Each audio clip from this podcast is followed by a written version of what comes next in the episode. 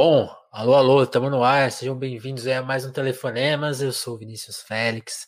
Esse é o nosso podcast de entrevista, de bate-papo, que é o Telefonemas, que você pode ouvir aí tanto no YouTube, na Twitch, ao vivo, ou também na versão podcast. Seja lá onde você estiver ouvindo a gente agora, seja muito bem-vindo ao nosso bate-papo, é, a nossa conversa. Ao nosso telefonema, né? Eu esqueço às vezes que nosso nome é todo conceitual, né? O meu convidado hoje que me lembrou, né? Ah, é um bate-papo, né? É, é, um, é um telefonema mesmo, né? Uma, uma troca, né? Saber se a pessoa tá bem, como que ela tá passando, se tá tudo certo, como ela vai indo. E é isso mesmo, assim. Então, deixa eu começar o papo de hoje, que é um papo muito especial. Eu acho que é o nosso primeiro personagem indígena, que ele, até me comentou antes, ah, você já entrevistou alguém antes, e eu fiquei pensando, caramba, esse era um buraco, assim, na nossa, na nossa batalhão de pessoas que a gente entrevistou, assim, seria vergonhoso chegar na edição 200 sem nenhuma pessoa, porque mostra uma falta de cuidado nosso, né? Eu espero que isso seja resolvido é, em diante, que a gente não passe mais tanta vergonha, assim como passamos até agora. Mas a gente tem que assumir esse erro e, e notar, notar, isso e corrigir. Bom, falei demais já. Bruno Canela, seja muito bem-vindo, cara. Se apresenta aí, por favor, para a gente saber de onde você veio, quem você é e o que você faz aí. Conta pra gente, Bruno. Muito, seja muito bem-vindo. Muito obrigado, irmão. Gostar. Primeiramente, eu gostaria de agradecer muito o convite, né? E não se preocupe não, porque a gente está demarcando as redes, estamos ocupando aí. E aí essas relações elas vão acontecendo, né? De forma orgânica. Sim. E é muito bom quando a gente encontra apoiadores que nem você, né? E, e, e aí a gente vai cada vez mais trabalhando a rede social, que também é um espaço aí que a gente deve demarcar em todos os, os meios aí, né? Você falou que a gente está na Twitch, em outros lugares, né? Exatamente. Uma transmissão simultânea. Bom, eu me chamo Bruno Canela, eu sou do povo Canela aqui da região do Araguaia, fica, que, que eu moro numa pequena cidade chamada Luciara. Ela fica na beira do Araguaia e é uma cidade é, assim bem nova, com 2.300, 2.400 habitantes. Então ela é bem, bem pequenininha mesmo.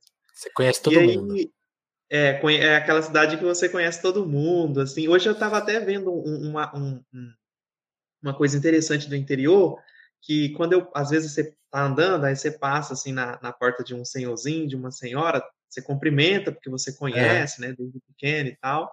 E aí eles estão mais, eles estão mais idosos, né? E aí eles, alguns não enxergam mais ou têm a memória já, né, avançada. E aí eles, a gente passa, aí eles cumprimentam você. Aí você escuta eles falando: "Quem é essa pessoa? Quem é essa pessoa?". Então, é bem de interior mesmo, né? Que demais. E aí Luciara tá na beira do Araguaia aqui, e, e aí como que os canelas vieram parar aqui né, na, na região do Araguaia. E aí eu vou contar um pouco desse processo, porque aí dá para contar um pouco da história de quem é o Bruno, né? Exatamente. É, é, bom, e aí também dá para a gente ter um panorama de, de várias situações em que os povos indígenas se encontram, né? Porque as pessoas pensam que os povos indígenas e, estão em seus territórios e, e, estão somente nos seus territórios, estão na mata, estão nas florestas, mas não.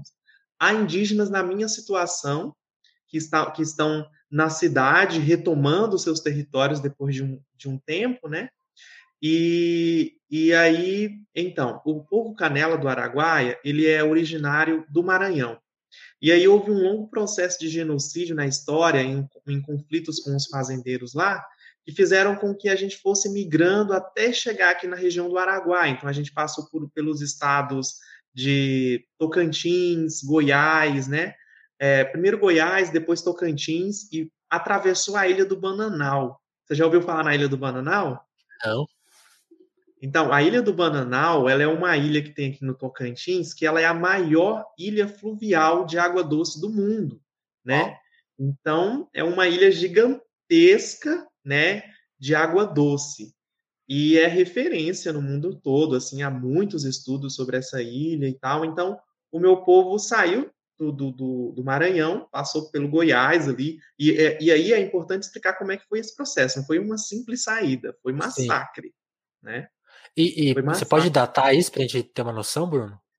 É, eu acho 1953, se não me engano, né? É por aí, né, que se deu esse conflito lá. 1953, 58, foi ali naquela década de 50, né, se não me engano. Tem uma, uma cartilha, uma cartilha do Povo Canela, se você puder depois indexar nos links aí, né, da, da live, eu posso passar. Ah. É, e aí não. eu posso te passar o link dessa cartilha, né? Beleza, beleza. Que data, Mas, pô, que data melhor. Mas pode continuar. Então, isso, esse, esse massacre começa quando, assim, que força essa migração? É, ele começa nessa, nessa década de 50, né, ou 60, a gente vai consultar lá certinho. É, e aí, ah, e aí eles, ele, né, um, um, massacre ali dos fazendeiros sobre a comunidade Canela, no Maranhão, e muitos saíram fugidos, muitos morreram naquele massacre. E aí os que resistiram e permaneceram estão lá hoje na aldeia, ali na região de Barra do Corda, né, que fica inclusive perto da comunidade da Sônia Guajajara, né? Então a gente é vizinho ali, né, de, de território. E aí interessante também uma coisa interessante é que o nome dos Canelas, né, uhum. é uma é, vem dessa relação entre os Canelas e os Guajajaras. É, antigamente, né, ali naquela relação ali, né, de, de troca e de saberes e tal entre comunidades, os Guajajaras são baixinhos, né? Se você já viu a Sonha pessoalmente, e aí eles olharam para os Canelas, né, assim, e viram que a gente era mais alto, né, fisicamente, tudo mais, e tinha a canela grande. e aí eles nos é, apelidaram de canela e assim de forma muito amigável, claro, é, e aí ficou, né? Então, os Canelas. É, e aí, depois desse massacre em que muitos morreram, muitos saíram, começou o processo de, de, de migração, né? E aí, essa migração, é importante falar para as pessoas, que ela se dá é, de forma que, que as pessoas que saem, que são expulsas de uma comunidade, que foram no passado, elas saíam em pequenos grupos, ou sozinhas, ou sequestradas, né? é, de alguma forma, e essa, essa coisa que, que andam falando tanto aí das mulheres laçadas, etc. e tal, isso é violência, né? Violência escancarada. Então, a minha família sai de lá do Maranhão, é, é, fugida, passando por fazendas, passando por comunidades, sem poder falar a língua, porque imagina, você tem um grupo de indígenas ali, né? Todos parecidos fisicamente, chegam em um lugar em que é dominado por fazendeiros ou forças Sim. políticas, e esse grupo não pode falar sua língua, não pode se mostrar como um grupo indígena. Porque naquela época de ditadura militar, de SPI, né, que era o, o, o que era a FUNAI hoje, que cuidava dos povos indígenas, tinha todo um aparato ali do militarismo para dizimar as, os indígenas, né? Então, eles chegavam em uma comunidade, uma pequena cidadela, e não, poderiam, não podiam falar a língua. E aí continuaram essa migração, passaram pelo estado do Goiás, passaram pela ilha do Bananal, que foi, que foi onde eles ficaram por mais tempo, né? Porque a ilha do Bananal ela tem uma riqueza né, de, biodiversidade, de biodiversidade extraordinária, né? E aí, do mesmo dominada por fazendeiros e criadores de gado, eles foram é, caminhando e, e passando ali pela, pelas comunidades e tal, trabalhando muitas vezes, né, da forma que dava. Então não era, não foi uma migração tranquila, foi sofrida e até a gente chegar aqui é, em Luciara, né? E aí em Luciara chegaram e ficamos, ficamos aqui décadas e décadas. É, eu já nasci aqui já nasci aqui e ainda tive o prazer de ver a minha tataravó, a minha bisavó viva, que ela veio no, no, no colo da minha avó, né, da minha tataravó, no caso. Sim. E aí ela falava sempre, ela falava sempre que a nossa família estava no Maranhão, que a gente deveria retornar para o Maranhão, né, e que tinha a nossa ligação estava no Maranhão, a gente precisava voltar para lá e a gente ouvia ela, mas não tínhamos condições, né? É muito difícil, né, para a gente que estava aqui em condições diversas, porque é isso, quem vem de um processo de genocídio, nessa escala da meritocracia que tentam escalar na cabeça das pessoas, a gente está muito atrás. A gente está muito atrás, né? A gente não consegue competir, a gente está, né? Estamos marginal e ficamos marginalizados até o ano de 2002, né? Ah. E aí a minha avó falece em 2001 e isso comove toda a família e tal, e a gente resolve se unir. E aí, é, depois de isso, depois de tipo 1953, 40, 50 é, anos. Não, não, 60, é, 50 Sim. anos nessas condições, né? E aí minha avó falece e a família se reúne do Baixo Araguaia. A gente já estava espalhado em cinco, seis cidades aqui, né? Família grande, muito grande. E aí, como reunir essa galera toda, né, para falar de, de, disso, de povos indígenas e que a gente é indígena, sabendo que a sociedade brasileira é, vai, vai, vai bater doído em cima de você em questões de preconceito e tudo mais, né? É, porque as pessoas tentam reproduzir que nós somos privilegiados, né? Somos privilegiados, somos, temos, é, é, sei lá, dinheiro. Que privilégio é esse, né? É, eles pensam que quando a gente nasce, eu acho que, né? Quando você vai no cartório, não sei, você já sai de lá com uma bolsa de dinheiro, sei lá, de uma bolsa, um, um é. auxílio, é. né? E aí é, eles pensam que é isso, mas na verdade, quando você se assume indígena em um país que está num processo de genocídio escancarado aí, né, por causa que escolheu um sistema tão destrutivo como é o sistema capitalista, é, a gente não está se assumindo para ter benefícios, não. A gente, a, a, quando você se assume indígena num país desse aqui, você está você tá entrando num, num, num, lugar que vão te meter paulada mesmo, né? Que vão uma, querer matar que, você. Uma opção que você teria seria até se descaracterizar mesmo, né? Tentar fugir é. disso. Né? Vocês, vocês têm exemplos de casos assim? Tamanha pressão, a pessoa tenta. Ah, é, bom, assim, é, casos de. Você fala de opressão, de, de perseguição mesmo, assim, para fazermos não ser indígena. Ou... Isso.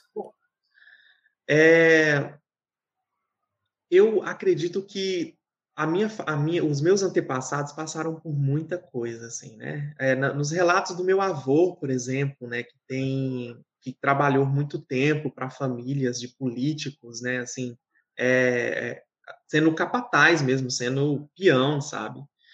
É, então, eu acredito que eles passaram muita coisa nesse aspecto de, de ter que sobreviver e se esconder mesmo, sabe?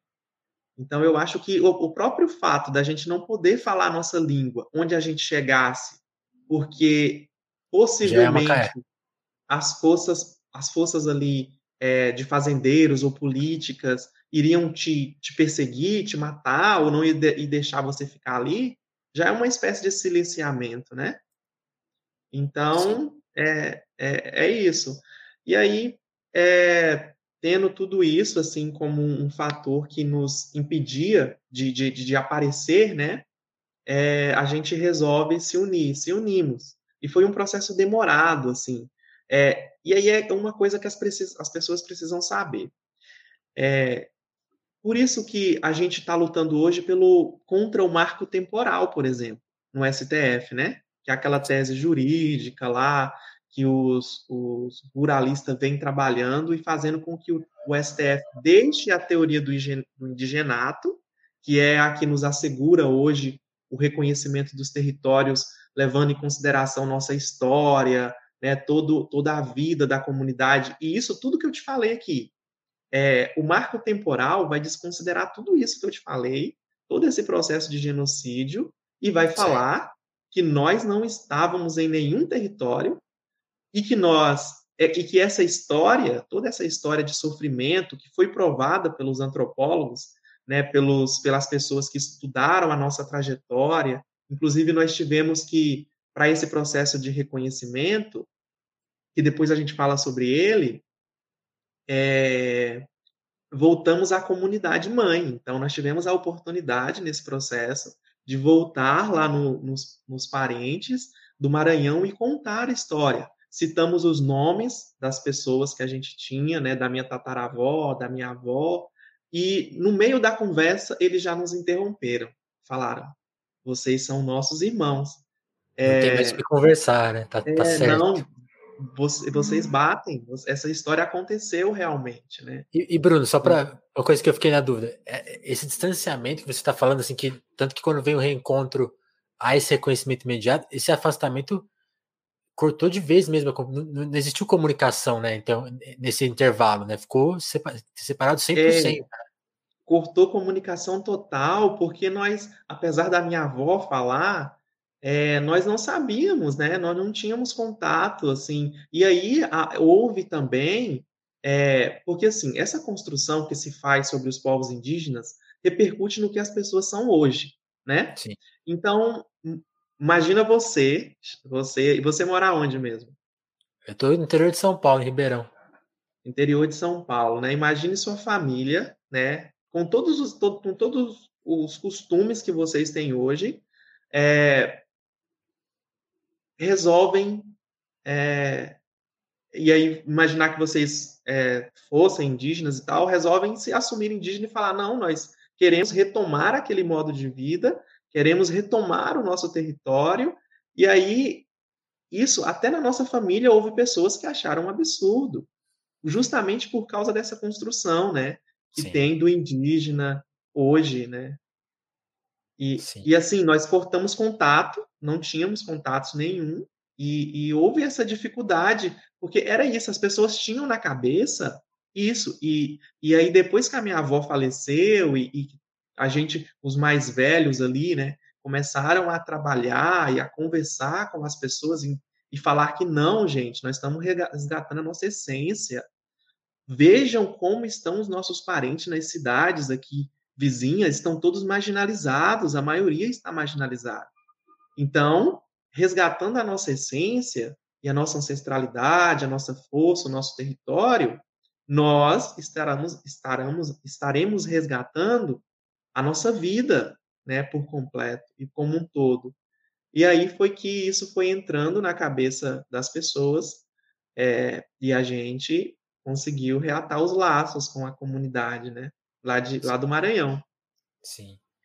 E aí, Bruno, quando você, você nasce já numa cidade distante desse local de origem, e você até menciona, quando a sua família chega ali, até nesse, nesse processo todo de caminhada, né, que vai descendo ali o Brasil quase, uhum. caminhando pelo Brasil, não pode falar a língua, eu imagino que sim, não pode ter todos os ritos, ou mesmo manter algumas tradições, eh, datas importantes, ou é, várias coisas importantes, assim, como que você, quando você nasce aí, como, como que foi esse, esse seu processo de reconhecimento enquanto criança, adolescente, como que você foi sendo inserido dentro da cultura, é. o, que, o que vocês conseguiam manter sem sofrer alguma repressão da, da própria cidade, ou de, de, de fazendeiros, ou de pessoas de fora, assim, que, que, uhum. como que foi esse processo de crescer a parte e para e, justamente se reconhecer, assim, aí falar do seu processo pessoal mesmo, assim, de uhum.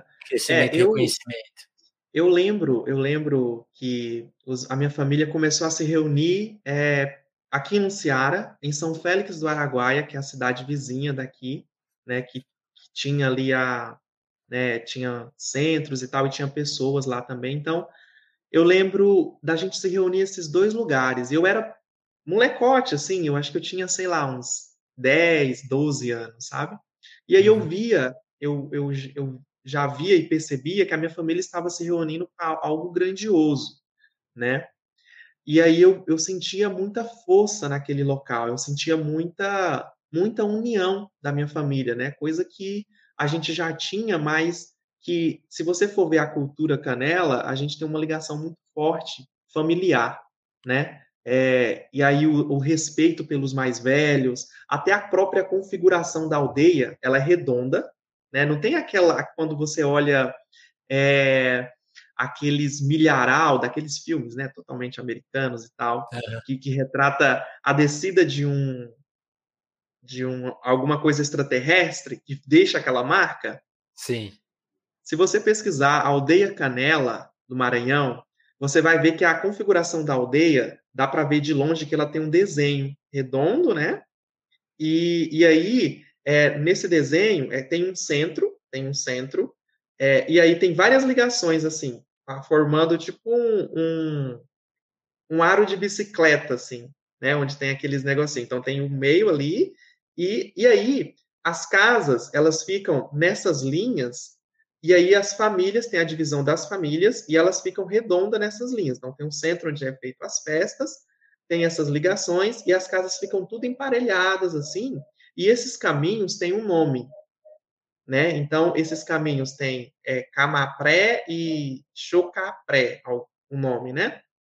E aí, se você for por um caminho, é, pra, se você for visitar alguém da sua família, você vai pelo um caminho assim, como se você estivesse indo para o lado da casa. Se você vai visitar alguém que não é da sua família, você vai, você tem que ir por outro caminho. Você vai até o centro da aldeia e vira e vai para a casa da pessoa é, isso representa uma ligação familiar muito forte, né? Que estão todas conectadas, apesar de algumas famílias estarem distantes, elas estão todas conectadas, né? E aí Essa obrigação lembro... de ter que ir até o centro para poder é, é, isso está posto na nossa cultura, mas assim, evidentemente eu imagino que a gente também fez as nossas retomadas uma configuração parecida, né? É, e aí eu imagino, não sei, eu não sei se isso é seguir da risca lá, né? Porque eu quero uhum. voltar lá e quero morar lá uns dois anos, né? Para conseguir resgatar a língua de fato, né? É, é, eu, isso está nos meus planos, assim. Certo. E aí, para concluir essa questão de como foi o processo ali, pessoal, eu via a, as, os meus parentes reunidos para aquilo, e aí começou, né? A gente, como o, as coisas foram acontecendo conjuntamente, o processo judicial, o resgate com os antropólogos e tal. É, então, o conhecimento sobre a nossa cultura vinha nesse processo, né, de descobrimento. E aí vinham umas pinturas e tal. Depois que eles nos reconheceram, eles fizeram um papel. Eu lembro desse papel até hoje, assim. Não tem aqueles pergaminhos que você abre que são gigantes. É, era daquele jeito. Era um papel gigante que, que eles escreveram é, a língua na, na é, tradicional, né? E na frente em português. Então eles fizeram esse papel assim, nesse papel, uma tentativa de nos passar aquela mensagem da língua, né? E aí pinturas, a corrida da tora, é, que é uma, uma corrida cultural. É, sempre quando a gente se reunia nessas cidades, nessa luta pelo reconhecimento, é, a gente fazia esses rituais. Então, é, aquilo me, me mostrava assim que, caramba, é, isso faz parte de mim, né? Isso, isso é, eu tenho que, que me inserir nisso, eu tenho que aprender cada vez mais. E fui aprendendo. E aí, é uma coisa importante, interessante, que também me fez decidir sobre isso, são as influências externas que eu tive nesse processo. Aqui, no, em Luciara, nessa cidade chamada São Félix do Araguaia, tem uma, uma pessoa chamada Dom Pedro Casaldáliga. Você já ouviu falar dele? Não. Dom Pedro Casaldáliga é um profeta que veio da Espanha, né, da Catalunha, aqui para a região do Araguaia. E tem um filme muito massa que depois você pode ver, que é dividido em uma minissérie. Inclusive, eu participei nele como figurante, né? Ah. Você não vai me ver lá, infelizmente, porque era figurante do figurante mesmo, aquela pessoa que fica lá atrás. Mas te cortaram aí, do filme? Não, não é que eles não me cortaram, é porque realmente eu fui contratado como figurante uhum. é, para ser o figurante que fica ali atrás. Não tem aquelas pessoas que passam e tal? Ah, saquei, saquei. É, não é um figurante que vai participar ali ativamente da cena, Entendi. né? E, e aí esse filme, essa minissérie que está dividida em três capítulos, ela chama Descalço sobre a Terra Vermelha. Descalço Sim. sobre a Terra Vermelha. É, e, ele, e, ela conta a história de Dom Pedro Casaldáliga. Ele foi um profeta, né, que chegou aqui no Brasil e foi é, um profeta que eu falo, no sentido mais assim, é um bispo, né, da Igreja Católica, é, que chegou aqui no Brasil e veio para a região do Araguaia. Né? Ninguém queria vir para a região do Araguaia. E, meu Deus, essa área aqui era tida como muito perigosa e dominada pelos grandes latifundiários, fazendeiros e donos de terra. E Dom Pedro Casaldáliga veio para cá, isso é retratado nesse filme. E aí ele é ligado à teologia da libertação, que é um, um, uma ramificação da Igreja Católica mais ligado às lutas de base, né? Que tem na visão do Evangelho um Jesus, não esse Jesus que pregam aí, né? Que, que vai que vai endossar com a pena de morte, que vai endossar que, que esse Deus cristão que elegeu Bolsonaro, né? Sim. Não é esse, é outro. E, e aí esse Jesus que veio está no meio de nós, né? É, como revolucionário, né? E, e, que, e que veio para libertar os oprimidos. E aí eu, eu por, por já ter essa cultura, por estar inserido na cultura e por vir ser católico, eu era muito ativo na, nas lideranças da juventude, participando ativamente de processos é, comunitários e tal.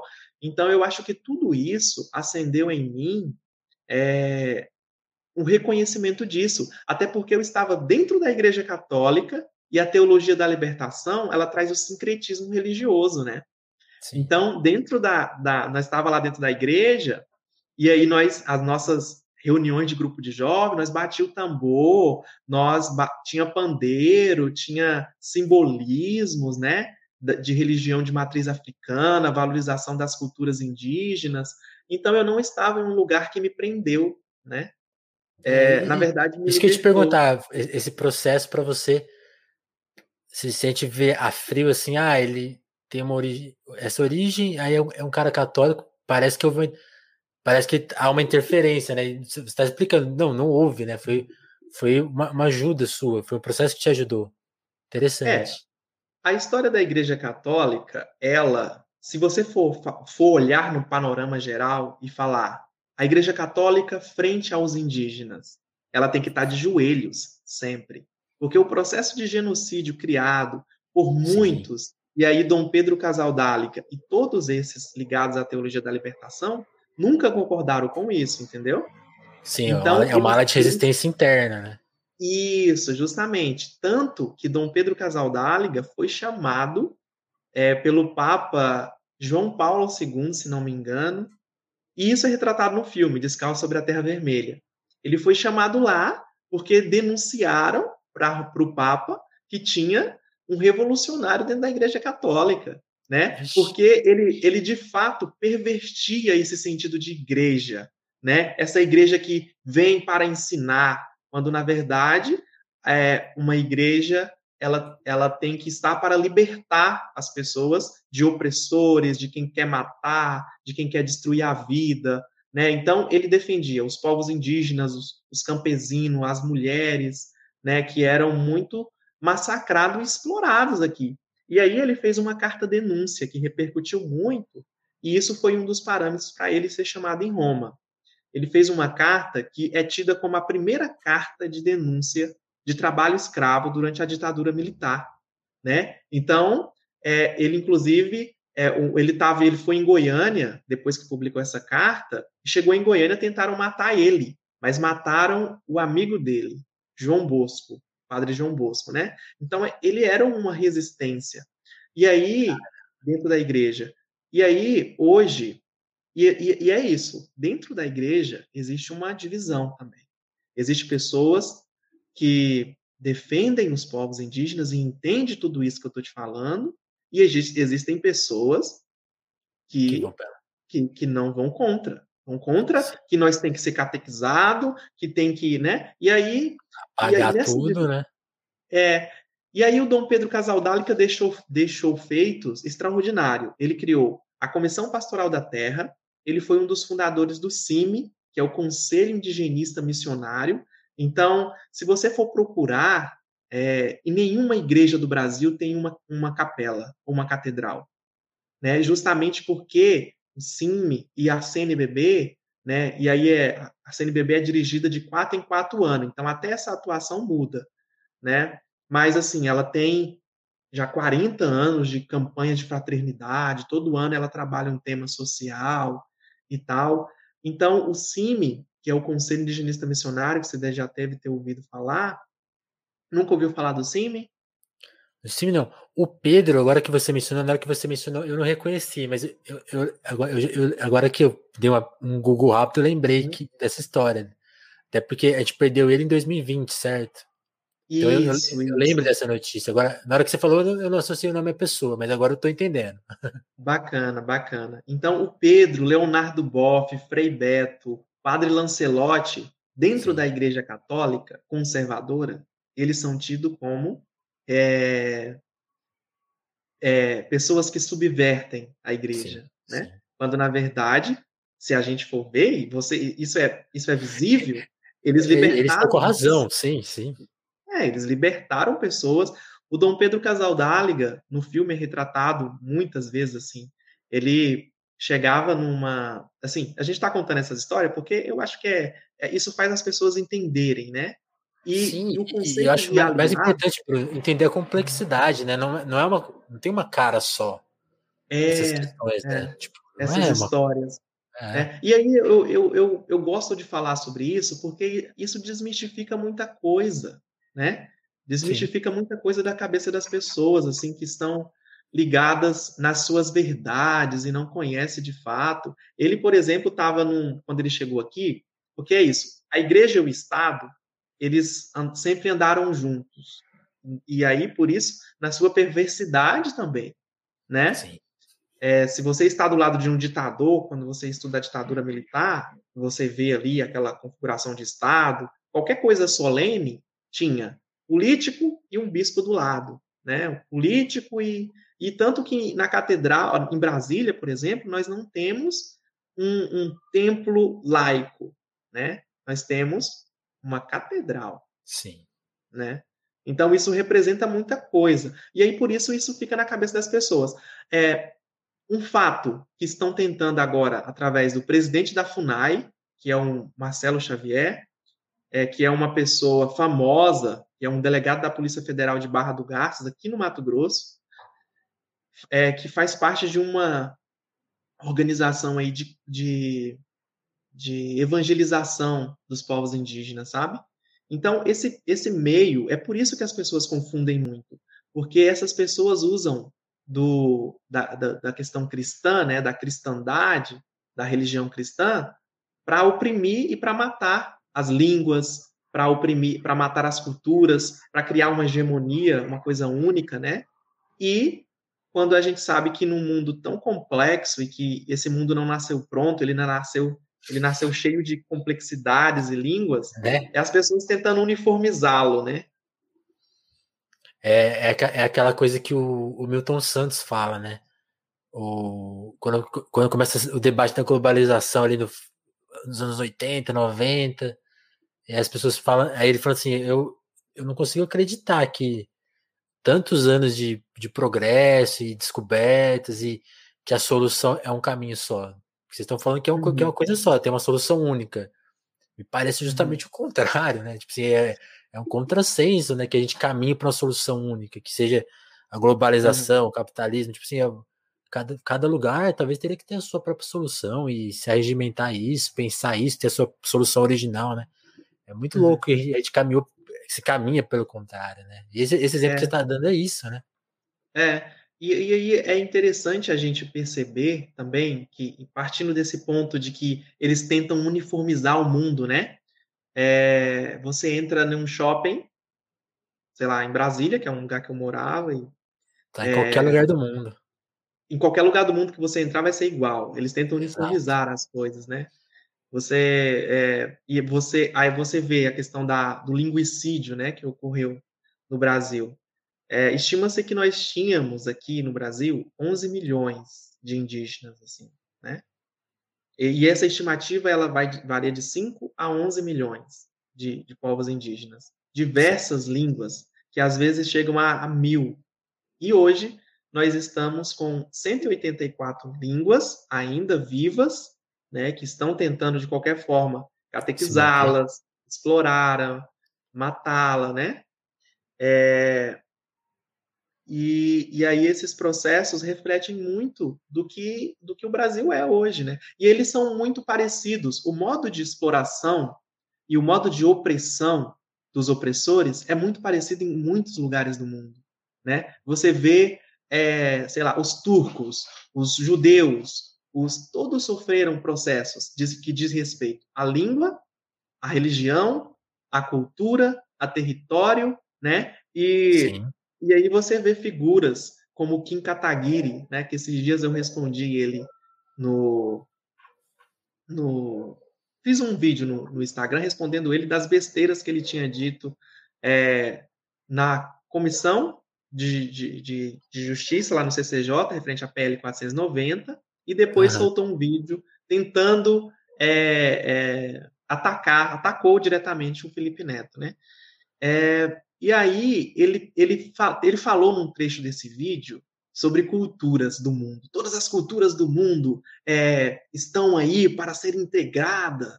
Todas as culturas do mundo e, e, e os povos indígenas. Integrada onde, né? É, integrada aonde? E essa integração que ele está falando é justamente isso.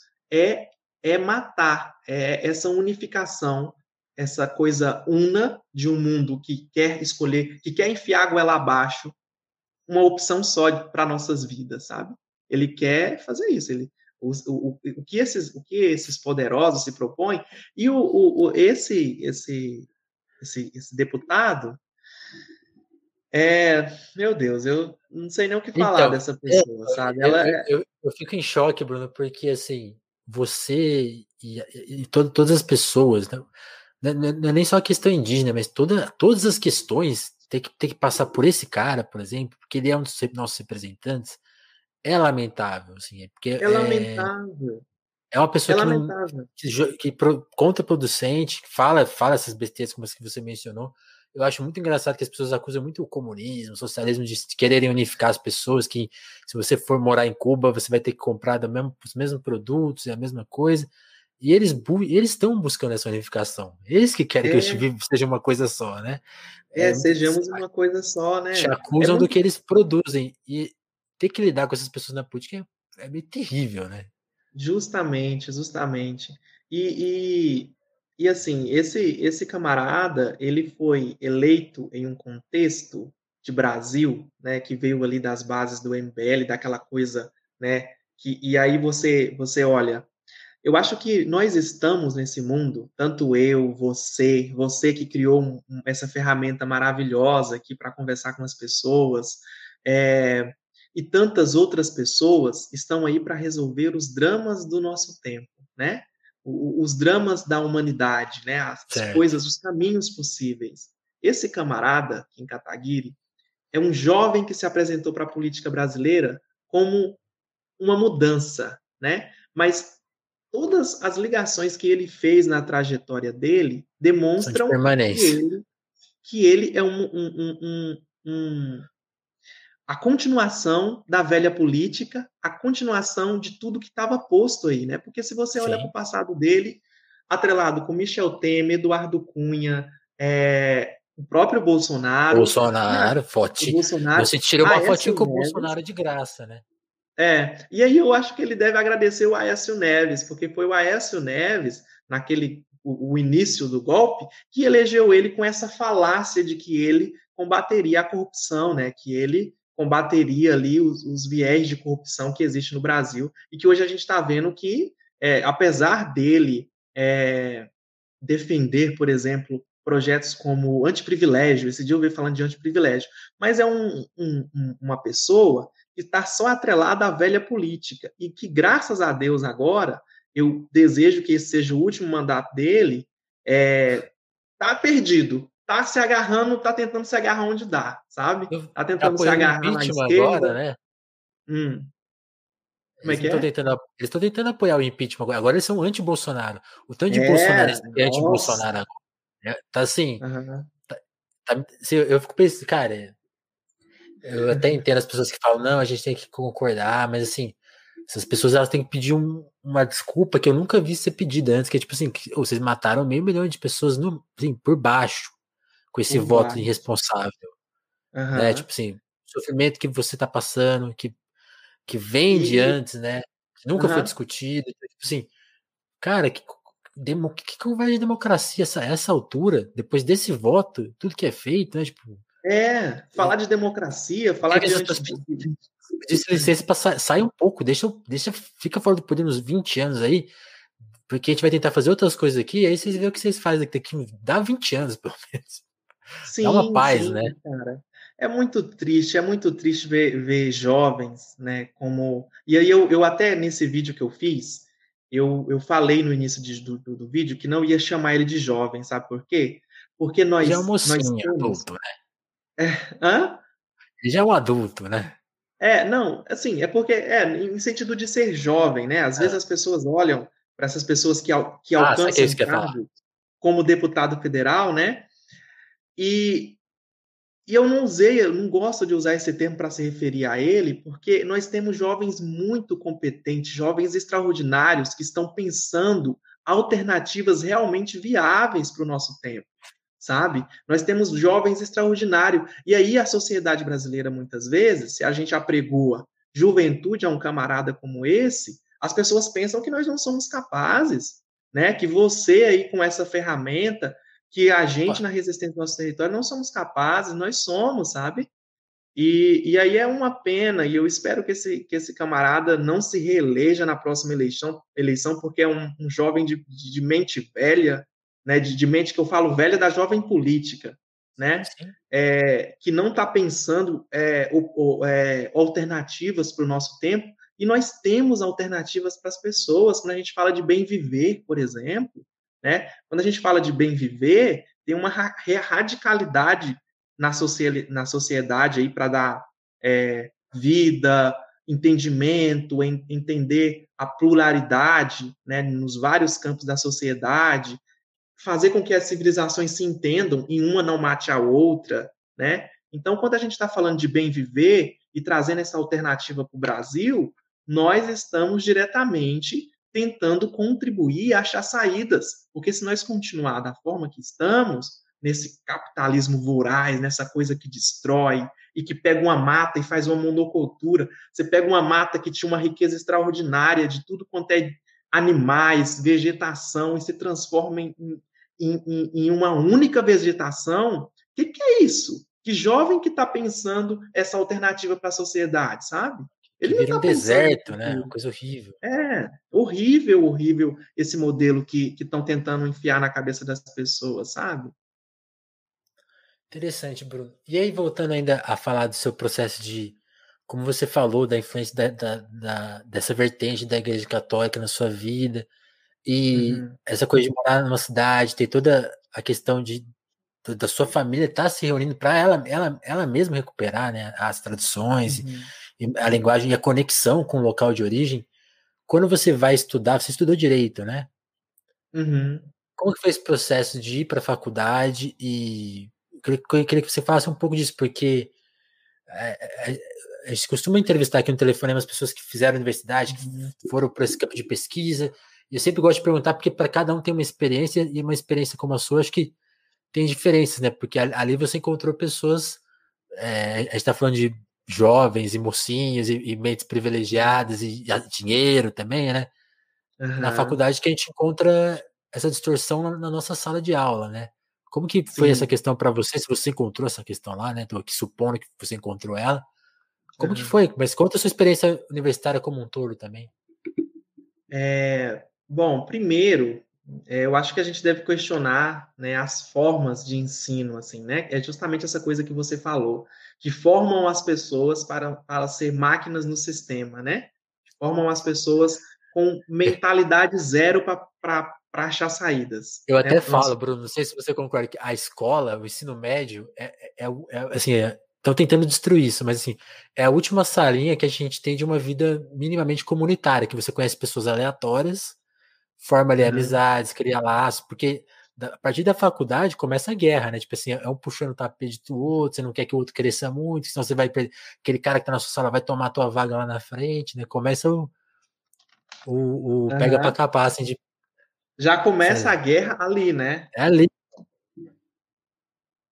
Uhum. É, pois é. Eu tava, eu procurei aqui a, o significado da palavra aluno, né? Uma vez eu vi, eu vi um professor falar que é o significado da palavra aluno era algo sem luz, né?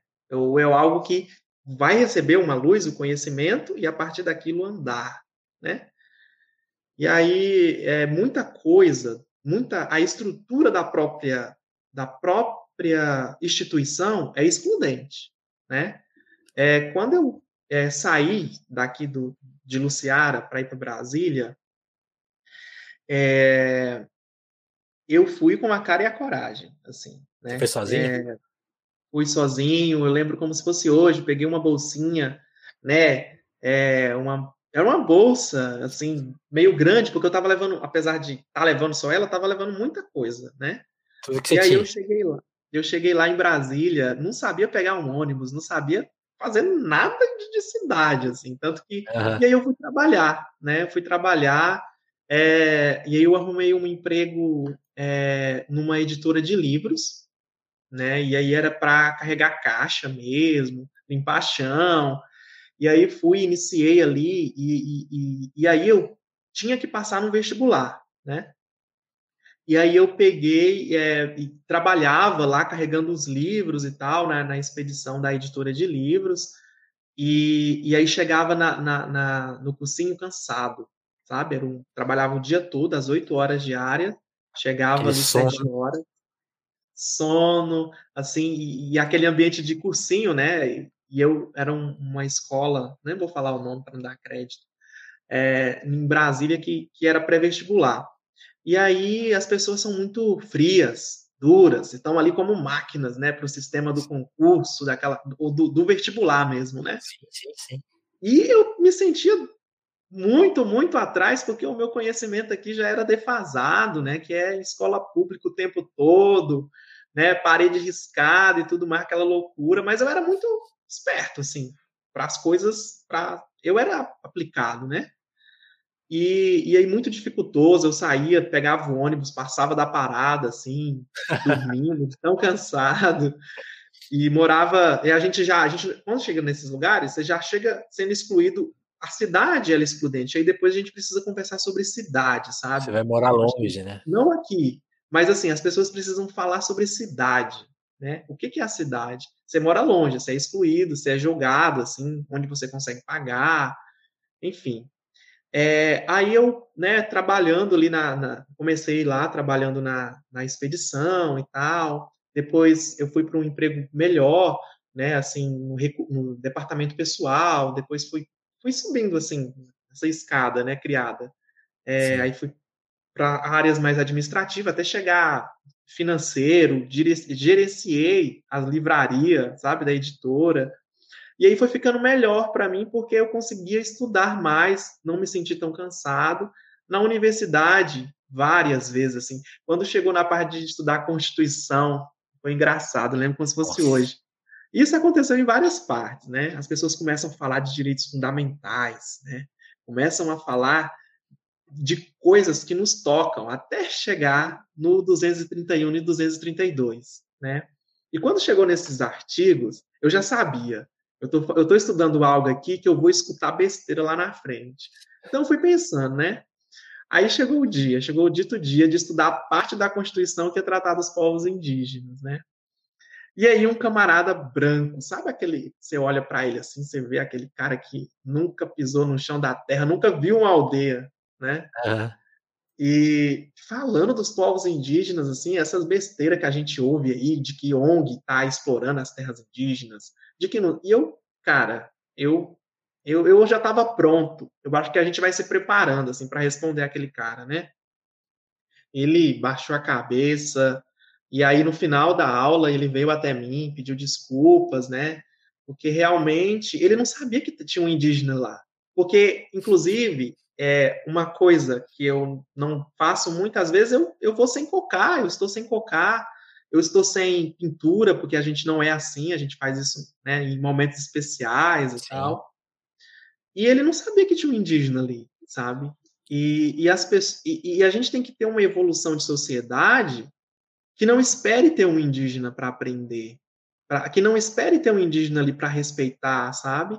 E, e a, o conhecimento hoje é tão difundido, é, é, é, isso, mas aí tem um desserviço por outro lado, né? Tem as pessoas que mentem, tem a máquina, é, a máquina de fake news que elegeu que está aí, por exemplo, né? Que mentem para as pessoas. Então, esse trabalho que, que o Telefonemas faz, que nós ocupamos as redes fazemos, vai muito nesse viés de fazer a sociedade brasileira entender que ela é muito mais do que ela imagina, que ela tem uma diversidade ah, muito maior. Aí você falou tudo. É isso mesmo. Uhum. É. Porque é, é, é, isso mesmo, é uma coisa muito unificada. Eu até te falei né, na pré, a gente conversou um pouco antes, que você, você até falou que tem um cuidado de, de, de quando vai falar com a imprensa, porque nos, nos, os lugares podem te exigir coisas que não condizem né, com a sua verdade, porque a gente sabe, né? Tipo, ah, ou mesmo quando você vai falar, tipo, ó, fala dessa questão, mas não, sabe, não, te perguntam das coisas mais pessoais, uhum. né? Não, não demonstram esse interesse. Até por questões é. de vício, assim, que eu acho, como, como, eu te falei, eu mesmo tenho esse, esse descuidado de nunca ter parado. Não, já tem, sei lá, cento e tantas edições, como que não tem ninguém, né? Então a gente, a gente tem é. esse. Sim. Não vou falar que não é nem por maldade, mas assim, também. a gente sabe que é um problema. É, eu imagino que você também tem esse cuidado para não trazer pessoas tão reaças, né, que vão Sim. disseminar algo odioso, né, que vai mais que não vai resolver os dramas do nosso tempo, né? Sim, é. sim. E, e, só para quem, realmente... só para quem, hum. só quem não sabe, né, o artigo 231 que você mencionou é, é onde a Constituição garante a, a, aos índios, né, escreve índios, né? Aos povos indígenas, que... né? Aos indígenas. a todas as suas as terras, as, as culturas, né, a, a língua, crenças, tradições, ou seja, nessa hora você dá risada lá na sala, né, tipo, você ficou... é, é, porque, assim, o artigo 231 32 é, é o que nos garantiu, né, estarmos vivos hoje, e o que a gente batalha para que eles não, não, não cessem, não derrubem, porque o marco temporal, por exemplo, tenta mudar o artigo 231, assim, na sua, na sua essência, né, se, e se esse cuidado. Temporal... Bruno, desculpa, desculpa te cortar, mas se, se, o marco temporal for aprovado, o que, que acontece efetivamente? É só para responder a questão do, do, do ah, cuidado com, com, com, a, com a imprensa, né? Esses dias, uma pessoa me procurou, né, para uma live. Né? E aí eu, e beleza, eu falei. Aí eu perguntei a referência para a pessoa, né? E aí, é, onde é? Qual é o grupo? Ah, ele faz parte aí de um, de um de um lugar que, né, que trabalha com alimentos e tal. Aí eu fui, aí beleza, falei, não, então tá bom, eu confio em você, né? Aí eu fui, fui pesquisar sobre, né? Fui ver lá onde eram as lives que já tinha feito e tal. E aí eu vi que na live tinha vários aspectos, assim, sabe? Um, uma despolitização das questões ambientais e a pessoa trabalhava com alimentos, né? Com alimentação, né? uma despolitização da, da pauta, porque, segundo a pessoa, ela sofria. Ela sofria por falar de Ricardo Salles, ela sofria por falar das urgências, né? Dos nossos algozes. E aí falou mal do veganismo também, porque assim, é, a gente tem que dividir as, a gente tem que dividir as coisas para sobreviver nesse mundo, eu acho, sabe? Com certeza. E a pauta do, a pauta do veganismo é uma pauta da cidade. Né? Ela é uma pauta que não diz respeito aos povos da floresta ela é uma pauta da cidade que viu as urgências do seu tempo na questão da alimentação, que está confinando animais em alta escala, que está né, é, destruindo a, a, a natureza né, e, e, e, todos os e, e, praticando o sofrimento animal. Então, é uma pessoa que trabalha com alimentos orgânicos e vem falar mal, do... aí eu recusei. Falei não, não, não me sinto à vontade para falar com quem despolitiza e aí não, não deu, né? Para fazer essa é. live com ele. É, mas a questão do marco temporal, né? É, o que muda, né? Que foi a pergunta. Isso. Na questão... Que você, falou que, que, você falou que ela vai atingir justamente o 231, aí eu queria entender assim, o que, o que, o que é. mudaria efetivamente, assim. Uhum. Vamos, eu vou, eu vou, eu vou pesquisar aqui o artigo para a gente fazer uma leitura, tá? Ah, beleza. Vai ser bem legal. 231. Porque quem não sabe, né? Essa é uma decisão que está na mão do, do, do, do, Supremo, é isso, né? Que foi jogada isso, lá para agosto, né? Uhum. É, teve, o marco teve temporal. Teve a pressão, eles jogaram para agosto para tentar dar uma esfriada, né? Que a gente sabe como uhum. as coisas funcionam. É, é. Sim, sim. E aí, é, a PL 490, inclusive eu estava com ela aqui. L490. É um projeto de lei que ele tenta mudar a essência do artigo 231 e, inclusive, ele já pega o marco temporal e enfia dentro dele, sabe? Eles nem. O, o, o STF, porque assim, é uma tese que os ruralistas vêm usando. Eles vêm tentando ganhar ela nos tribunais, sabe? Certo. Então, tem vários processos de terra indígena. Aí, os, os quando entra num, num, numa lide, né, num conflito ali judiciário entre as partes, é, começa as discussões, começa quem quem é dono do lugar, quem, né? E aí eles estão apresentando essa tese diurnamente assim nos tribunais, né? É, falando que se não estava ali durante a Constituição de 98, ou se não houvesse processo anterior a isso, a gente não tem direito, sabe? Então é uma tese que desconsidera a história dos povos indígenas. Por isso que a gente fala, não nascemos em 1988, né? É, vamos ao artigo aqui, ó, o 231 e o 232, né? São reconhecidos aos índios, e aqui tem uma um, essa palavra que já está errada, a gente tem que falar indígena, né? É, isso, que, isso que eu ia comentar, porque eu estava lendo aqui, eu falei, nossa, tá escrito índios, né? Tá, já está é, errado. Justamente porque ela foi criada em 1988 e nós tivemos, foi, foi doída, hein? Foi, foi doída esse processo para aprovar a Constituição, porque os povos indígenas, para chegar até Brasília, sofreram muito. As nossas lideranças, para chegar, eram perseguidas, eram massacradas, não conseguia, não tinha estrutura, não tinha condições, então foram caminhando mesmo, muitos. Foram chegando lá e ficavam em um território indígena que tem em Brasília chamado Santuário, Santuário dos Pajés, ficavam lá e ficavam no Você Chegou a morar lá uma época, né? É, eu morei lá, morei lá no, no santuário a convite do Fretiá, da Márcia, do Juninho, né, que são pessoas que moram lá e são extraordinárias, assim, eles são Funios, Guajajara, sabe, assim, muito incríveis. É, e aí, ela foi feita nesse contexto, né, então não havia discussão do índio, indígena, ninguém trouxe isso à tona, né? Por isso que passou, mas a gente vai mudar. Porque é muito delicado mexer na Constituição, né? Sim. É muito delicado. Você vai colocar um, uma Constituição dessa na mão dos nossos algozes que estão aí? Não, deixa índio aqui mesmo e vamos seguir tá nossos direitos, né? Tá ótimo. Deixa aí, não mexe não. É, a gente vê isso. É porque é isso que eles querem fazer. E aí eles tentam fazer através de PL. Proposta de emenda constitucional você faz por via de PEC, né, que é a proposta de emenda. Mas é imutável, isso aqui tem que ser cláusula pétrea, né, é. que a gente fala, que não pode mexer. Ó, são reconhecidas aos índios sua organização social, costumes, línguas, crenças e tradições, e os direitos certo. originários sobre as terras que tradicionalmente ocupam, competindo à União demarcá-las, proteger e fazer respeitar todos os seus bens, Ó, presta atenção. O que, que a, a lei do marco temporal faz? Ela lê o artigo 231 e se você pegar o PL 490, você vai ver que nessa parte bem que ele questiona, que aí o, o, teve uma época que um ministro chamado, é, eu não vou lembrar o nome do ministro agora, que ele leu o artigo da, ele, no caso Raposa Serra do Sol, leu o artigo 231 e fez a seguinte interpretação. No artigo 201 fala assim, ó, é, e direitos originários sobre as terras que tradicionalmente ocupam.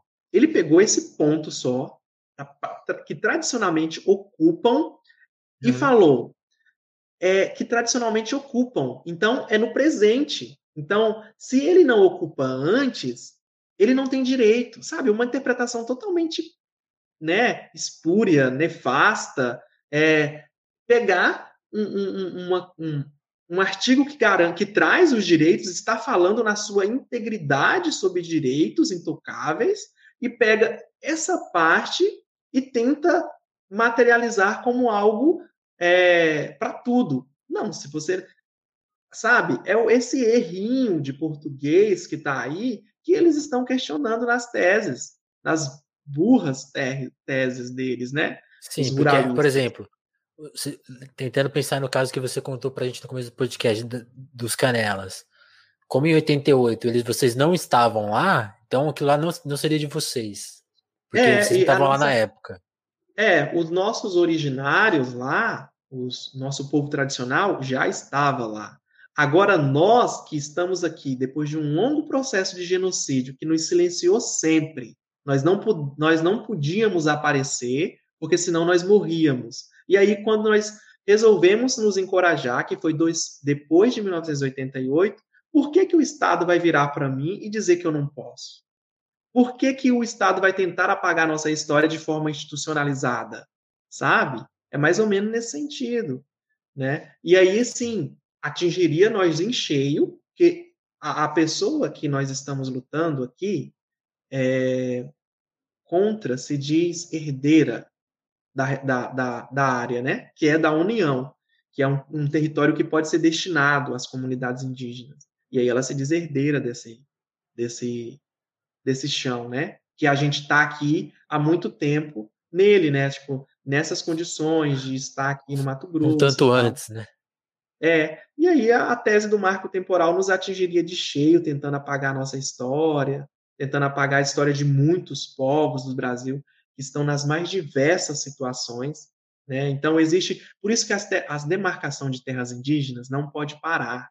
E a gente não vai tomar o Brasil, não. Nós temos 13% do território nacional. E aí, quando você olha né, para essa imensidão de mundo, não sei se você deve já ter viajado de carro, de ônibus, né? Sim. Que você vai andando assim pelas beiras das estradas, e você olha para o lado, só tem desmatamento, monocultura, né? É, e, aqui, e aí. No interior de São Paulo, você faz uma viagem, sei lá, de sei, indo em direção a Minas, por exemplo, sei lá, são 200 quilômetros, sei lá. é um mar de. É uma imensidão. É, é, uma coisa, é, é uma planta só, é cana, cana, cana, cana, cana. Tipo assim. Cana, quilômetros, quilômetros. Cadê, é, cadê a riqueza que estava ali, né? Quando a gente fala de bem viver, agrofloresta, e que a gente apresenta a alternativa de que a gente é possível, gente, é, alimentar o Brasil, ter economia, sem, sem fazer essa loucura que é só para exportar para fora do Brasil, né? Então a gente está tentando falar para as pessoas isso, né? Que é possível outra, outros meios de vida, né? E, e é isso. Qual era a sua pergunta mesmo anterior? Não, é, não era, era isso mesmo. A gente estava falando hum. da Constituição e da, da, mudança, né? Acho que a gente uhum. conseguiu explicar isso, né? É, Agora, é, Bruno, é... Bruno, sim, hum. pode falar, Bruno. Te cortei, desculpa. Sim. Não, não, é, é, só essa questão mesmo que o marco temporal ele tenta apagar a nossa história, o PL 490 tenta materializar e dificultar qualquer tipo de demarcação de terra indígena. E aí, quando eu falei que, que a gente deve continuar a demarcação de, de terras indígenas, não pode ser algo que o Estado vai chegar e falar parou, parou, sabe? Porque há muito Brasil, o discurso que pessoa, que, que essa bancada pluralista, né, bancada da bala está querendo nos mostrar é um discurso de autodestruição, né? E se a gente deixa o marco temporal cravar é, outras comunidades indígenas que nós não estamos mentindo para as pessoas. Se as pessoas me perguntarem, Bruno, cadê a prova né, que você veio do Maranhão, que seus antepassados veio, eu vou mostrar para elas né? E, e, e, a FUNAI é organizada, tem seus GTs para fazer esse tipo de levantamento, né? Para voltar a retomar. Então, o Brasil não pode, nas, na, na condição que nós estamos hoje, em diversas situações, né? Há terras que estão num processo de homologação avançado, há terras que estão começando, e há indígenas ainda escondidos, com medo de aparecer. É, nas cidades, sabe? E o Estado brasileiro não tem o direito de silenciá-los quando eles resolverem aparecer, sabe? Para entregar aí é, o Brasil para estrangeiro, né? Sim, sim. A, a, a Isadora até comentou aqui, ó, é desesperador saber que a solução é uma só, demarcação das terras indígenas e fim do agronegócio. Mas o capital, o capital destrói tudo. Aliás, vai literalmente nos, nos, destruir, né? Eu até vi alguém fazendo essa piada hoje que assim, pô, o Bolsonaro só se deu mal, né, cara? Porque assim, ele vivia na paz dos justos lá, né, quando, quando era o PT o governo, porque ele tava rico, tava fazendo as trambicagens lá dele, que tá aprovado agora aí, tem matéria, tem jornalista, não sou eu que tô falando. Inclusive, não me processa, não, processa. não sei o que eu tô falando. É. Mas todo, ele vivia na paz. E ele foi atrás de uma coisa tão louca que ele não tá só destruindo o Brasil, tá se destruindo também, que agora o cara tá, não dorme, parece, tá, consegue mais nem falar. isso, ah, isso é. mostra essa nossa mentalidade autodestrutiva mesmo, assim, porque a solução que, que essas pessoas estão pensando é autodestrutiva. Não vai matar só a população indígena do Brasil, vai matar o Brasil, vai exterminar o planeta de, por, de consequência, né? uhum. né? Porque é, é, esse o fruto dessa, dessa, dessa, desse processo. Onde esse processo termina? Na destruição do planeta, né? Só isso. Na destruição do planeta, é. E aí a gente tem que ouvir né, as vozes da cidade e as vozes da floresta, porque é, o bem viver ele traz justamente é, essa concepção e é, correntes, né, não, não é nem corrente que fala, porque são são vivências mesmo ali. É, elas precisam ser valorizadas, né? Tem a, a é, o ecossocialismo, por exemplo, que a Sabrina Fernandes, do Tese 11, se você conhece ela, Sim, então fala tão bem. Sabrina né? é nossa apoiadora. Ah, que legal, que legal, que bacana.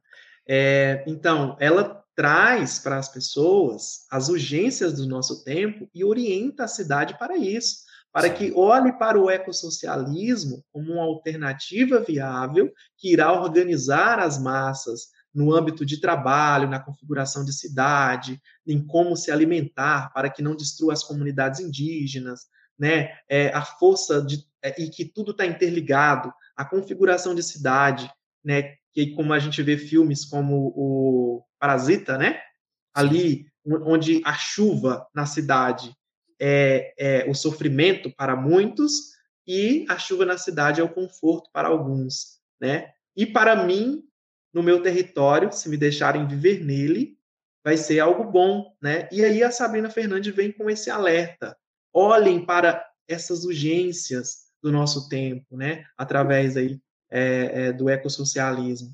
Olhem para isso, porque senão vocês estão auto-destruindo, vocês estão fazendo as pessoas sofrerem mais. Né? Olhem para as, para as questões de forma mais é, é, que se conecte mais, né? Com, com e também entenda o metabolismo da Terra, né? É, quando ela traz ali aspectos de Marx né? Quando Marx chegou ali naquele ponto de olhar e de prever também, né? É, o metabolismo. É, é, eu não, não, não, não, vou saber falar nos termos assim. Ela fala, sim, porque eu já fiz sim. um curso dela. Mas há um fim ali que a, que a gente vai que a gente vai se explodir assim, se a gente continuar, né? A Terra não vai suportar.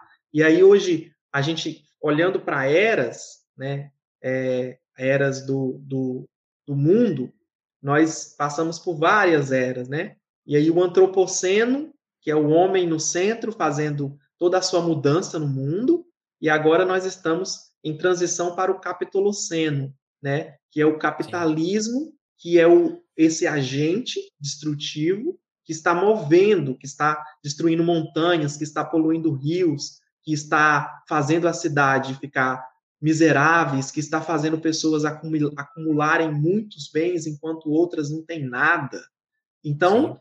pensar como ecossocialista, né, é pensar as urgências, essas urgências. E, Bruno, assim, eu, eu nem sei, eu acho que a gente pode afirmar que não é mais nenhuma transição, assim, né?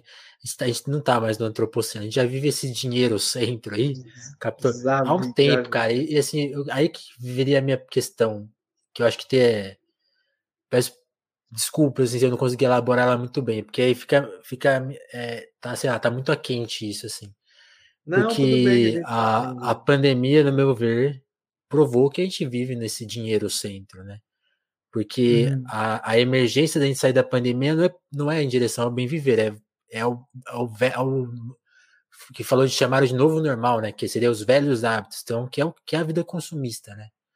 Uhum. Que é basicamente voltar para não, vamos voltar para a velha destruiçãozinha, aquela mais mais devagarzinha que a gente gostava tanto, né? Então tipo assim, isso se apresenta no nosso, no nosso horizonte, né? E tem uma questão que me revolta muito, já me expressei isso aí várias vezes, por exemplo, pessoas que estão furando a fila da vacina, que estão quebrando a, a questão do pacto da vacina ser uma questão social, de grupo, né? Ela, ela, tudo que o, o, dinheiro, o centro não é, é, é, é tá aplicado à vacina, né? Então essa o ato, para mim, o ato de tomar vacina, quem vai lá despolitizado, me, me, choca no sentido não porque ah, viva o SUS e tal, não é nessa, não é nessa questão, mas na questão uhum. de, de estilos de vida, né? De o que a gente vai propor politicamente. A gente vai se vacinar para propor a continuidade da destruição da, da do planeta Terra, porque é disso que a gente está falando. Então, assim, uhum. assim, me choca isso, que a gente não vai discutir aí a questão central, a questão do genocídio. O Brasil passou por um, um genocídio, aí é, se é uhum. culposo, se é crime, é, sei lá como que fala judicialmente isso, é. pouco importa, porque foi feito, então se foi um erro lá dos ministros da, da turma da economia, como eles estão falando agora, que eles apostaram na, na questão da, da imunidade de rebanho, crentes que ignorando o Ministério da Saúde, se isso aí, se, se essa conta vai para eles de, forma culposa ou de um assassinato premeditado mesmo, acho que pouco importa, tá, tá o crime está feito, né? Então a gente uhum. passou por esse processo, a gente está começando, aí que chega a minha questão, perdão, peço perdão pela minha confusão, mas assim, a gente já está no início, ao meu ver, uma coisa muito grave, que é o próximo passo, você, como parte de um povo que passou por um processo e ainda sofre um processo de genocídio, eu queria que você desse uma luz para gente nessa questão, porque a gente está passando, ao meu ver, por um início de processo de despolitização desse genocídio aí que uma parte, parte da população brasileira que nunca tinha experimentado isso experimentou. E a gente está começando a. Oh, eu, eu, assim, eu sinto que se a gente deixar quieto, vão uhum. tirar não, essa palavra da nossa boca. Então, não, não, ah, não foi um genocídio, foi um, uma questão pontual. Agora está todo mundo vacinado, esquece isso aí, hein? Uhum. E vota no Eduardo Leite, hein? Esquece isso aí. A gente, a gente vai passar por esse processo. É. Eu queria que você falasse do seu ponto de vista. Como você encarou tanto a pandemia quanto a questão do genocídio? Se, se é uma palavra que uhum. saiu da, da, que vocês denunciavam tanto, se popularizou, uhum. e agora eu sinto que ela já está sendo esvaziada de novo. Queria um pouco da uhum. sua, sua visão e peço desculpa aí que eu fiquei não, não, não, não. É, é, bom, é bom você conseguir construir a ideia. E, e, eu acho que é isso. As ideias não devem ser serem cortadas, sabe? Uhum. É, é, eu, eu vejo nesse sentido, nesse caminho que você falou, que a pandemia ela evidenciou muita coisa. Ela evidenciou justamente que o capitalismo é algo falho, que quem sobreviverá, quem sobreviverá, virá nele serão as pessoas que estão acumulando riqueza, né? Porque pense, uma pandemia veio, teríamos que ficar confinado em nossas casas. Quem é que vai conseguir ficar confinado em nossas casas, sabe? E, e entendendo. E aí quem sai de casa não está saindo porque quer sair de casa, está saindo com medo, né? Então, e aí é, nesse processo também surgiu os oportunistas, né? As pessoas que viram ela como uma oportunidade.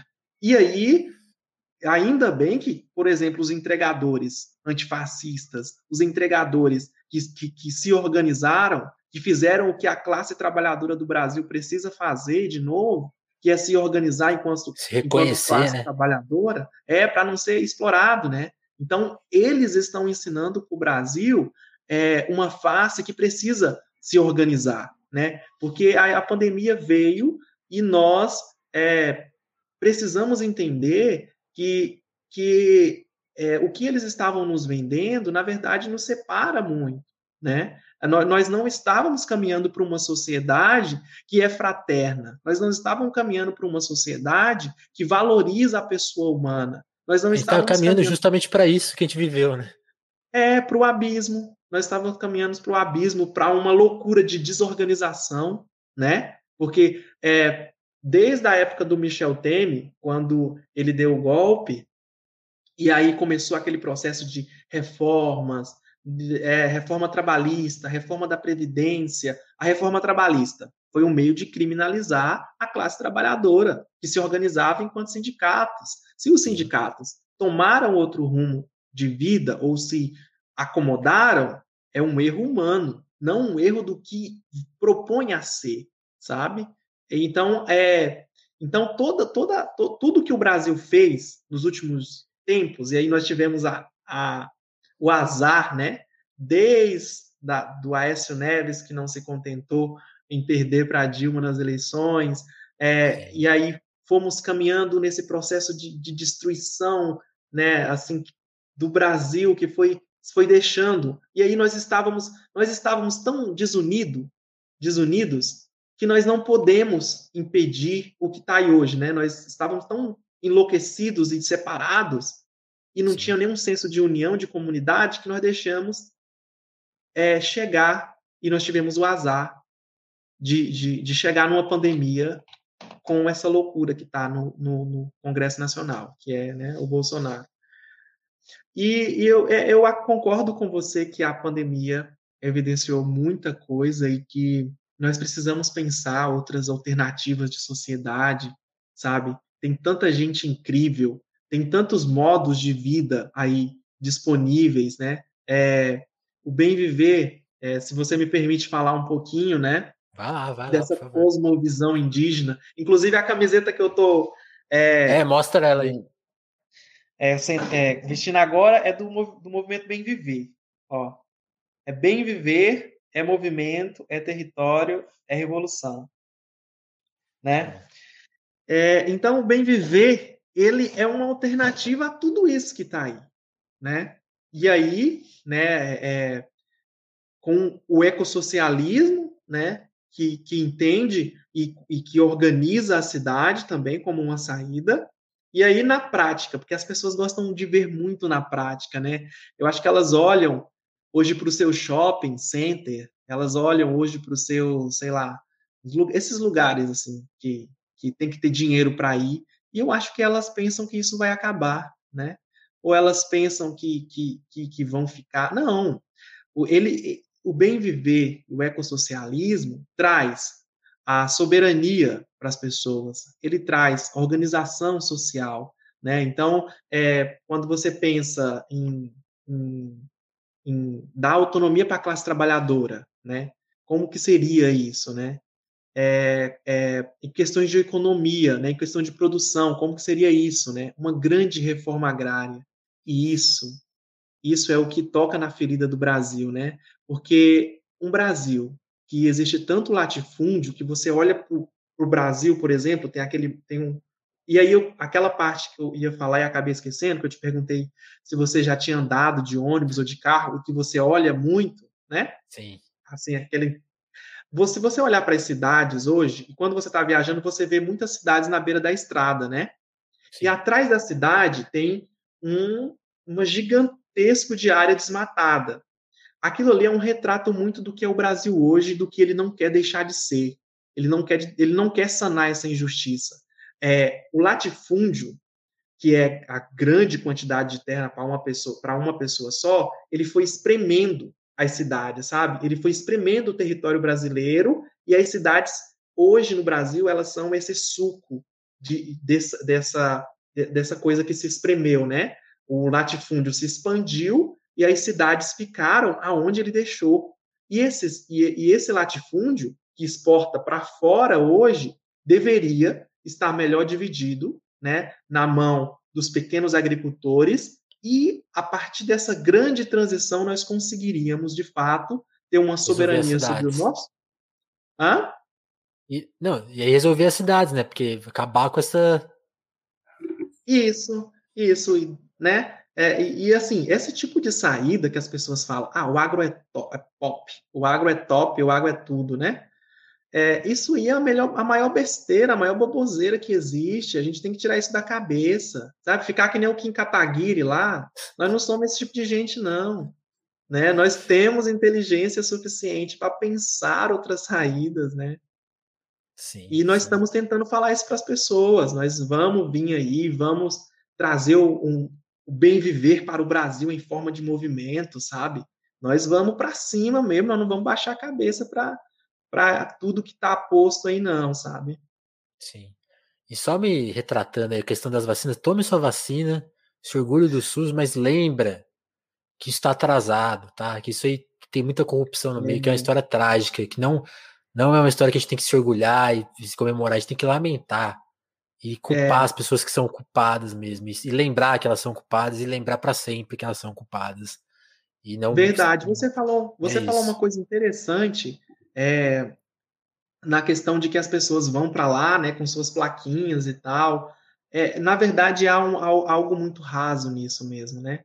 É, e aí, eu, você me deu uma ideia legal, assim, para pensar, sabe? Eu acho que a gente deveria levar mensagens mais incisivas nesses, nessas vacinações, sabe?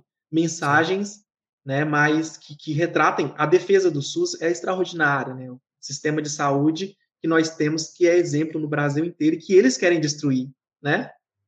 É engraçado, eles querem nos Sim, matar até nas cidades, na saúde. O, o Henrique Mandetta, que hoje é pré-candidato à presidência, é, a, avó, veste a camisa do SUS, ele era um dos caras que estava destruindo o SUS até a pandemia estourar. Então, calma lá, calma, né, gente? Calma lá, calma lá. É, e aí é, é, isso. Eu acho que o Brasil precisa entender mais as urgências nessa pandemia. Realmente, você tocou num ponto em que a gente está normalizando, nós estamos esquecendo que nesse momento tem gente morrendo, nós estamos esquecendo muita coisa, né? E, e assim, gente, não, não se sintam pressionados, ocupados por tudo isso aí, não. Faça a sua parte como formiguinha mesmo. Cada pessoa é extraordinária, sabe? Eu, eu fico olhando para as pessoas e se achando incapazes. Muitas, muitas não têm condições mesmo de, de militar porque estão é, sobrevivendo, Sim. mas fa fazendo sua partezinha, sabe? Por exemplo, é, se a gente consegue no Brasil é, destruir essa lógica capitalista e consegue fazer pequenas é, é, é, chamamentos comunitários, sabe? Cozinhas comunitárias, hortas comunitárias, lavanderias comunitárias, né? Se insira nesses processos e, e você está fazendo a sua parte para o mundo, sabe? É, eu acho que cada pessoa é, é uma formiguinha, um, um, uma, algo extraordinário demais, assim, para não achar que pode, pode fazer a, a sua parte, né?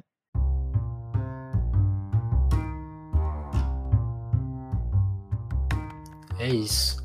Deixa eu agradecer, Bruno, o pessoal que colou Sim, aqui na nossa versão ao vivo. que a gente até atravessou o nosso teto, né? Sim, eu, tipo, eu te falei, ó, uma, uma hora é o, é, o, é o ideal, mas eu sabia que ia, que ia render. Eu, eu sabia que ia estourar. Na, na, hora eu não te falei para não te assustar, porque vai que dura duas não. horas. Mas Sim, assim, não, vamos, vou, vou, me controlar aqui. Deixa eu agradecer quem colou, tanto na, na, aqui na nossa versão ao vivo. Então, agradecer a Vitória, que tá aqui, ó, mandou uma boa noite pra gente. O Gabriel Protz, que é nosso artista aqui da, da nossa turma, que, que, que gostou muito da sua fala. Ele até falou aqui, ó muito preciosas as ideias de hoje. Prazer estar conhecendo o Bruno, a gente conheceu hoje. Agradecer ah, a Isa, que, te, que, me apresentou você através daquela sua thread que você denunciava a questão da, da exclusão das crianças, como aquilo, aquilo ali foi operacionalizado, uma questão que a gente nem, nem tocou aqui, mas eu vou sugerir que as pessoas procurem as redes sociais do Bruno para lerem essa thread, que tem ali uma coisa muito importante sendo denunciada. Agradecer o tio Antônio, que também está sempre aqui nas nossas lives.